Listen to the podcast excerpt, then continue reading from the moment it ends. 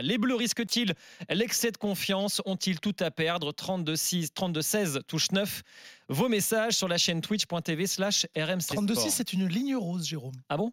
Non, j'en sais rien. En tout cas, 32-6, ce ne sera pas le bon numéro pour nous appeler, ça c'est sûr. Direction Doha, Arthur Perrault ne lâche pas les bleus d'une semelle. Salut Arthur. Salut messieurs, dames, bonjour à tous. Est-ce que les bleus se disent qu'ils ont tout à perdre, Arthur?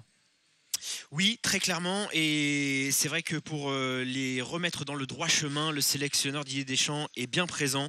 Euh, voilà, c'est une information RMC Sport que l'on vous donnait hier. Il y a eu un petit rappel à du sélectionneur euh, envers ses joueurs dans la foulée du match contre l'Angleterre, en leur expliquant que très clairement rien n'était acquis, qu'ils allaient tomber face à une équipe du Maroc qui est surmotivée après avoir battu le Portugal, l'Espagne, après s'être débarrassé de la Belgique. ce n'est pas un hasard. Vous savez comment ça fonctionne. Les entourages de joueurs, les réseaux sociaux euh, disent euh, très rapidement que voilà, il faut penser à la finale euh, tout de suite. Non, le sélectionneur leur a dit attention, il y a aussi une petite finale qui se joue samedi et rien ne dit qu'on n'y sera pas. Donc voilà, c'est vraiment un groupe qui est très conscient de cela. pour vous donner un peu les coulisses, les matchs du Maroc défilent en boucle dans l'hôtel Al Messila, le camp de base de l'équipe de France ici à Doha. Alors forcément, quand le capitaine Hugo Lloris a été interrogé sur le sujet euh, hier en conférence de presse de veille de match, eh bien, il a rappelé très clairement que les deux équipes sont aujourd'hui dans le même bateau.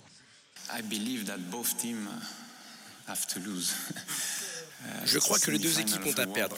C'est une demi-finale de Coupe du Monde, une opportunité unique d'atteindre la finale.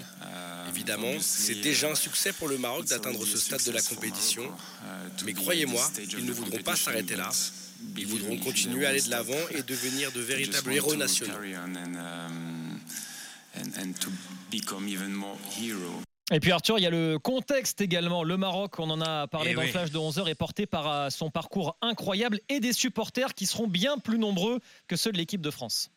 Vous parliez du point aérien il y a quelques instants avec ces 30 vols euh, affrétés par la compagnie Royal Air Maroc. Euh, c'est vrai que hier, on nous a donné les chiffres de la FIFA concernant les fans Et c'est là que la distinction est, importante. On parle donc de 3000 supporters présents, présents ce soir au, stade d'Albaït contre 14 700 Marocains. Mais vous vous, doutez, euh, ils seront bien plus nombreux euh, dans cette enceinte qui peut comporter jusqu'à 67 000 euh, supporters. Et c'est vrai que le sélectionneur a, tout anticipé en, en prévenant ces hommes. Il a même envoyé des observateurs sur les précédents matchs du Maroc.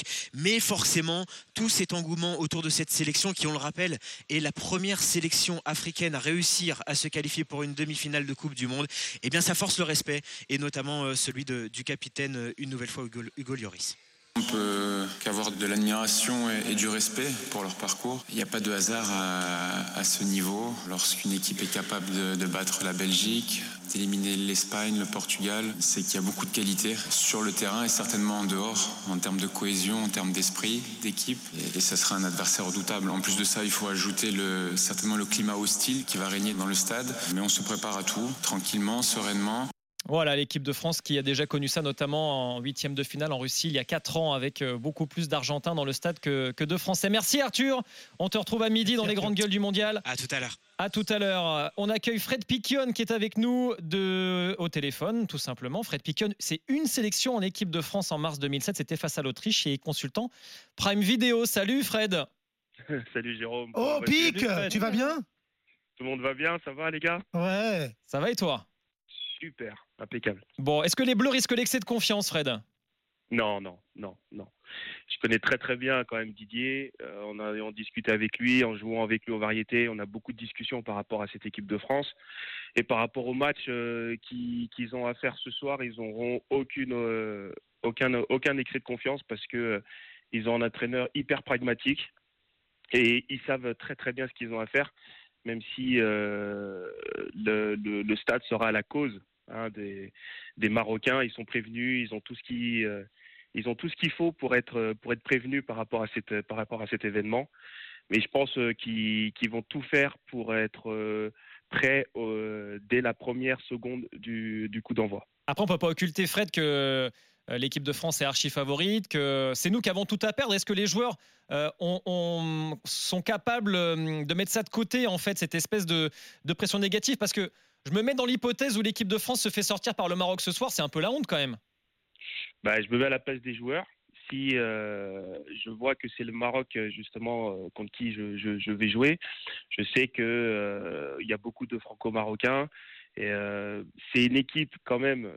S'ils sont là, c'est pas par hasard. En ayant vu pratiquement tous leurs matchs, ils ont ils ont pas pris un but à part un but contre son camp. Donc c'est vrai aussi que si on se fait sortir par le Maroc, ah bah, c'est un petit peu, oui, c'est une, une, espèce de honte mais euh, une honte, mais qui va, qui va sûrement servir aussi à l'équipe de France, mais euh, et aussi à l'équipe, euh, à cette équipe marocaine qui est aujourd'hui le petit poussé entre guillemets de, cette compétition. Thomas. Oui, bien sûr, vous avez tous raison à dire ça, mais l'ancienne première nation FIFA pendant 4 ans s'est pris les pieds dans le tapis. Amrabat a fait des, porte-clés dans les poches des petits Espagnols et des petits Portugais. eux aussi, ils se disent que c'est la honte. on n'a pas le droit à l'excès de confiance parce qu'on peut tout perdre en fait. On peut perdre un entraîneur qui est un, gourou et ce serait effectivement un gourou. Euh, on y gagnerait après avec un autre sélectionneur des, nouvelles méthodes parce qu'effectivement il y a cette histoire de, de, top 4 et Noël Legrette va lui, va lui dire mais reste, reste, reste quoi qu'il advienne. Euh, moi je suis pas certain qu'en cas de défaite Didier Deschamps ait envie de, envie de rester par rapport effectivement à la physionomie aussi de la façon dont tu perds parce qu'à chaque fois on parle d'objectif mais c'est la façon dont tu gagnes et dont tu perds qui, qui dicte ça. Euh, il y a une dynamique euh, qui a été relancée. On a réussi à complètement oublier 2021 là. Euh, mine de rien, mine de crayon. En fait, finalement, ça montre aussi la valeur des tournois FIFA par rapport quand même au tournoi UEFA. Désolé l'UEFA, mais on le voit quand même. Hein. vous êtes dans une bataille comme ça. Et puis il y a, ce que je disais aussi qui se, trame en termes de, géopolitique du sport. Euh, tu es le dernier représentant de l'UEFA. On est en train, il y a un glissement de terrain qui, qui s'opère, ou en tout cas, euh, il y a des nations qui se disent c'est à notre tour, ça suffit. Euh, ça représente aussi tout ça. Fanny, est-ce qu'on n'a pas tout à perdre et est-ce qu'on on risque l'excès de confiance? Alors l'excès de confiance, j'ose espérer que non. Enfin, on est en demi-finale, quel que soit l'adversaire, on ne peut pas arriver complètement confiant et se dire c'est dans la poche, ça c'est évident. on a tout à perdre. Oui, moi franchement, si on perd ce soir, je ne resterai pas sur une belle compétition. Je me dirais pas, on a fait une super Coupe du Monde, quoi. Clairement, je trouve que là, il manque quand même encore euh, des, vraies performances. On a quand même joué contre des équipes, euh, voilà, on va pas en reparler, mais je trouve que là, il faut encore qu'on gagne et qu'on montre qu'on est, euh, qu'on est plus fort et qu'on mérite de conserver notre titre de champion du monde. Maintenant, là où, là où on, est, on est déjà du tronc en permanence, c'est qu'on passe notre temps à retourner notre veste. Et ça, c'est français. Ouais, cette fausse humilité, si tu veux. À un moment, effectivement, de ce qu'on a vu jusque-là, je sais que tu vas nous lancer sur l'Argentine un peu plus tard, on est quand même l'équipe la plus dense en termes de résultats, en termes de densité sur une rencontre, même si ce qu'a fait l'Argentine hier est extraordinaire. Euh, on est l'équipe la plus dense. Euh, tu es dans le dernier carré. Mais il y a une forteresse, il y a la forteresse marocaine. il y, avait le mur de Berlin, maintenant il y a le mur marocain. il y a plein d'équipes qui se sont cassées les dents, qui n'ont pas trouvé les clés.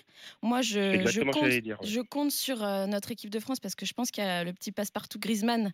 Moi, je pense qu'il a les clés pour, pour trouver les failles de cette forteresse et, j'y crois. Donc j'espère vraiment qu'on va gagner ce match. Loïc Moreau. Non, moi je suis pas, je suis pas inquiet outre mesure. Au final, on a l'expérience de notre côté. On parle quand même d'une équipe qui est championne du monde en titre. et au moment d'aborder ce genre de rendez-vous, je ne pense pas qu'il y ait une volonté de, sous-estimer l'adversaire. Encore une fois, si on retrouve le Maroc à ce stade de la compétition, c'est qu'il y a des raisons qui expliquent le fait qu'il soit arrivé jusque-là. ça a été étudié, les qualités, les défauts de cette équipe, et comme le disait Arthur, Didier Deschamps il a, dégonflé euh, les quelques melons qu'il peut y avoir euh, parmi son, effectif. Donc euh, tu t'avances, tu es là, tu es en demi-finale, tu connais ton adversaire en plus potentiel en finale qui est l'Argentine. Donc non, c'est un autre obstacle sur, la route, mais je vois pas pourquoi, il y aurait un excès de confiance. Il, faut respecter l'adversaire, bien évidemment, mais il n'y a aucune raison par favori à nous d'assumer notre statut. Je vous propose qu'on écoute Hervé Renard, l'ancien sélectionneur du Maroc, qui était l'invité de Roten sans flamme. C'était hier après-midi quand tu es compétiteur, tu es dans la peau de l'équipe de France, dans le pot d'ultra favori, mhm. et tu as tout à perdre. Quand tu es dans la peau du Maroc qui vient dans cette Coupe du Monde pour euh, se qualifier éventuellement pour un huitième, un quart de finale et que l'aventure se poursuit jusqu'aux demi-finales, quoi qu'il arrive, demain, mhm. l'aventure restera ah historique et exceptionnelle. Donc ils ont tout à gagner. Mhm. Et la détermination... Euh, le soutien du public qui demain sera énorme. Voilà, Hervé Renard, c'était dans, dans Rotten sans flamme hier. Je découvre que Jacques Santini et Hervé Renard ont un lien de parenté au niveau du débit. Fred, tu disais que Didier Deschamps, c'est l'arme principale contre l'excès de confiance, c'est ça? Parce que les, joueurs, eux, ils ont forcément leur entourage au téléphone. Tout le monde, enfin, c'est la petite musique qu'on entend quand même. Tout le monde autour de nous dit Ouais, c'est bon, on est déjà en finale, c'est déjà France-Argentine. Exactement. Et c'est vrai que quand on est joueur, de toute façon, on peut pas dire qu'on est coupé du monde. Et quand on est dans un, même au camp de base, on a souvent les proches au téléphone, même des potes, hein, les potes les plus proches qui, qui nous appellent. Alors c'est bon, la finale, c'est bon, c'est que le Maroc, vous allez y arriver. Ben non, finalement, on sait très bien que les, de toute façon les, les matchs ils sont, ils sont quand même très, très compliqués et très difficiles. Fred, moi j'ai suivi pas mal de sélections et à chaque fois en conférence de presse, euh, les joueurs te disent non non non non, on regarde pas la presse. On est d'accord une bonne fois pour toutes que c'est pipeau ça. Hein c'est pas vrai, c'est pas vrai. Non non mais c'est bien de l'entendre parce qu'à chaque fois ah, non, non non non non, on regarde pas du tout la presse. Non vous êtes fouillé sur votre portable. Ça fait, bon genre oui mais eh, c'est obligatoirement si on est sur son portable. moi je, je, je texte beaucoup avec euh, quelques joueurs de l'équipe de France. Euh, forcément, si, on est sur son portable, on a, toutes les informations, tout ce qui se dit, tout ce qui se passe. Euh, maintenant, est-ce qu'on arrive à mettre ça de côté? Je pense qu'il faut le mettre de, côté, effectivement. L'idée des champs, euh, je ne sais pas comment ça marche, hein, mais je, pense que les portables sont coupés à un moment donné de, la journée pour que justement être, dans, sa bulle. Donc à partir de là, il sait très bien et quel est le discours qu'il faut amener à, à ses joueurs. Et quand on est des grands joueurs comme ça, ils jouent tous, euh, ils jouent tous la Ligue des Champions, ils jouent, euh, ils jouent tous des, grandes compétitions, ils sont en équipe de France. Donc, à mon avis, ils savent très bien aussi mettre de côté euh, cette part de, d'excès de, confiance. Fred Piquion, avec qui tu discutes parmi les 26 de l'équipe de France? Ça nous intéresse. Attends, tu donnes, tu tends la perche. Oui, non, non, je discute, je discute beaucoup avec, avec le petit Thuram. D'accord, avec Marcus Thuram. Ouais, avec Marcus Thuram. C'est une, histoire de Guada, ça, non? C'est quoi Exactement, c'est Guada, c'est les Antilles. Euh, Qu'est-ce qu'il te, qu te, dit sans, sans, sans faire de révélations fracassantes? Non, non, sans, sans révélation fracassante, c'est qu'il est, euh, il est très heureux déjà d'être dans le groupe, qu'il a envie de, de aussi de, de, porter et de, de jouer euh, et de mettre son, un petit, but, ça c'est, sûr. Maintenant, euh, le, groupe il est ultra, ultra uni. Il y a une ambiance extraordinaire. C'est, et ça on le ressent. Et, quand je le vois, euh, quand je le vois, à chaque fois qu'il met une photo ou qu'il met un, petit truc sur les, sur les réseaux, on le voit sourire. On se dit que effectivement le, le groupe vit, le groupe vit bien. Corentin est avec nous, supporter de l'équipe de France, 32-16, touche 9. Salut Corentin. Salut les gars. Bienvenue dans les grandes gueules du mondial. Corentin, est-ce que est-ce qu'on n'a pas tout à perdre et alors a priori tout le monde est d'accord pour dire qu'on risque pas l'excès de confiance, mais quand même. Voilà, cette espèce d'environnement, ce contexte où tout le monde euh, se dit déjà qu'il y a France-Argentine en finale. Comment on fait? Ben, moi, quand je vois un petit peu l'attitude de Chouamini, qui fait quand même partie des jeunes et qui a un petit peu moins d'expérience, c'est quand même assez rassurant. Il a quand même la tête sur les épaules. Il est focus euh, sur un seul objectif et ils prennent match par match. Donc, euh, Maintenant, ils ont les anciens comme euh, Hugo, euh, comme euh, Olivier, qui, qui, sont là aussi pour les recadrer. ah, tu les appelles par leur prénom, toi, d'accord, ok. Bah, comme vous. c'est c'est C'est un, un, truc de vieux journaliste, tu t'inquiètes pas. Jérôme, Jérôme, Jérôme est avancé dans le métier. Mm, mm. Non, mais... Non, non, mais Par contre, c'est un vrai truc de journaliste sportif de, que, que d'appeler les joueurs et les entraîneurs par leur prénom. Ça se fait pas dans d'autres, dans d'autres domaines de la société on, se reprend entre nous quand on le fait. Ah, genre, tu te, tu te crois plus proche d'eux. Non, mais tu vois, en conférence de presse, quand Didier Deschamps annonce. Excusez-nous, un débat, débat aparté, débat aparté avec Jérôme. vas-y, Corentin, vas-y, vas-y, vas-y. Et par contre, j'avais une petite question à vous poser parce que, bon, on sait, on sait tous, surtout les anciens comme Fred, qui pourraient dire euh, une préparation avant la Coupe du Monde. Il y a toujours les, les, les, équipes qui pensent aller au bout, qui font une préparation un peu plus poussée et qui sont prêts plus vers les huitièmes. Et il y a les équipes de seconde zone, on va dire, entre guillemets, qui font une préparation pour sortir des poules. Et est-ce que ça, ça peut ne pas jouer aussi? Bah, Fred, on va poser la question à Fred Picken, mais là, dans, cette Coupe du Monde-là, où il n'y a pas eu de préparation physique euh, parce que les championnats se sont terminés une semaine avant, je pense ah, que ça, ça compte pas. Non, non, ça compte pas du tout, justement, parce que, euh, comme vous l'avez dit, euh, le, championnat s'est arrêté rapidement. Il y a une grosse préparation collective, on va dire, depuis, depuis juillet. Mais la, grosse préparation, elle a été faite sur, par les joueurs. La grosse préparation individuelle, celle qu'on a, la, visible qu'on voit pas, qu'on voit pas forcément. moi, j'entends beaucoup beaucoup parler de, oui, il y a des joueurs qui, qui n'ont pas joué à fond, euh, les premiers matchs de championnat, même la Ligue des Champions. Alors peut-être, mais euh, le, travail invisible, en tout cas, de cette préparation euh, par rapport à cette Coupe du Monde qui s'est produite là en, novembre-décembre, elle a été hyper importante pour énormément de joueurs. Et on l'a vu, on l'a vu, on l'a vu que ceux qui ont qui se sont blessés au mois de, au mois de septembre, au mois de, au mois d'octobre, eh ben, c'était euh, pour certains beaucoup plus difficile à être, euh, à être prêt et performant euh, pendant cette, cette Coupe du Monde. Regragui n'a eu qu'une soixantaine de jours avec ses, mmh. en, mode sélectionneur, on le rappelle, puisque Vaïd est, est débarqué fin août. Il l'a dit clairement, j'ai travaillé des préceptes défensifs c'est ce qu'on a vu. C'est plus difficile de mettre en place des, choses offensives. Euh, certaines petites nations, euh, dont le Qatar et, d'autres, ont eu euh, plus de temps pour, préparer ça par rapport à simplement hémisphère nord, hémisphère sud et, temps de préparation et, des calendriers. Mais tout le monde, ça s'est quand même fait. En tout cas, là, pour les, demi-finalistes de ce soir, ça s'est fait dans l'urgence ça s'est fait dans l'urgence et je trouve aussi que même si on travaille le, côté le côté défensif. Après, ils ont quand même, euh, le Maroc a quand même du talent offensivement et même dans le milieu de terrain pour pouvoir ressortir le ballon proprement et même, et même marquer des buts. Euh, certains, ceux qui suivent en tout cas la, euh, la, Liga ou même l'Europa League, El Nesri, c'est quelqu'un qu'on connaît beaucoup, qui marque énormément de buts, même Bouno, qui, a, qui est un gardien extraordinaire. Après, on a des joueurs comme Bouffal, comme Ounaï, qui sont dans le championnat de France aussi, qui ont besoin d'être euh, qui sont à Angers et qui ont montré euh, que sur, une, sur cette Coupe du Monde qu'ils sont de, de, de, vrais joueurs. Ounaï, moi je le connais depuis euh, depuis le national à Avranches. Depuis le national à Avranches. C'est moi quand je l'ai vu jouer à Avranches, je le trouvais déjà extraordinaire et je me demandais quel, quel est le quel est le, le club en, en, Ligue 1 qui allait le faire quel est le, le, le, faire transférer. Et bah, Angers aujourd'hui, bah, j'ai vu ce matin qu'il y avait une offre peut-être de l'Esther. Bah, c'est jackpot. Mm, mm, mm. C'est jackpot pour ranger, donc, donc voilà. Oh, on va revenir sur ton, ton débat quand même. Ouais. Euh, euh, on met du temps avant de marquer ce premier but quand même. Il, faut rentrer avec, euh, avec la dague entre les dents et il faut marquer euh, à la mi-temps de la première euh, période. parce que sinon, waouh, ça devient complicado. On en parlera à midi de ça, bien sûr, du, terrain. J'ai des nouvelles rassurantes. Vraiment dégonfler. Petite info intéressante, des nouvelles rassurantes d'Adrien Rabiot et d'Ayo Pamecano. Vous savez qu'ils ne se sont pas entraînés mmh. hier parce qu'ils étaient un peu grippés.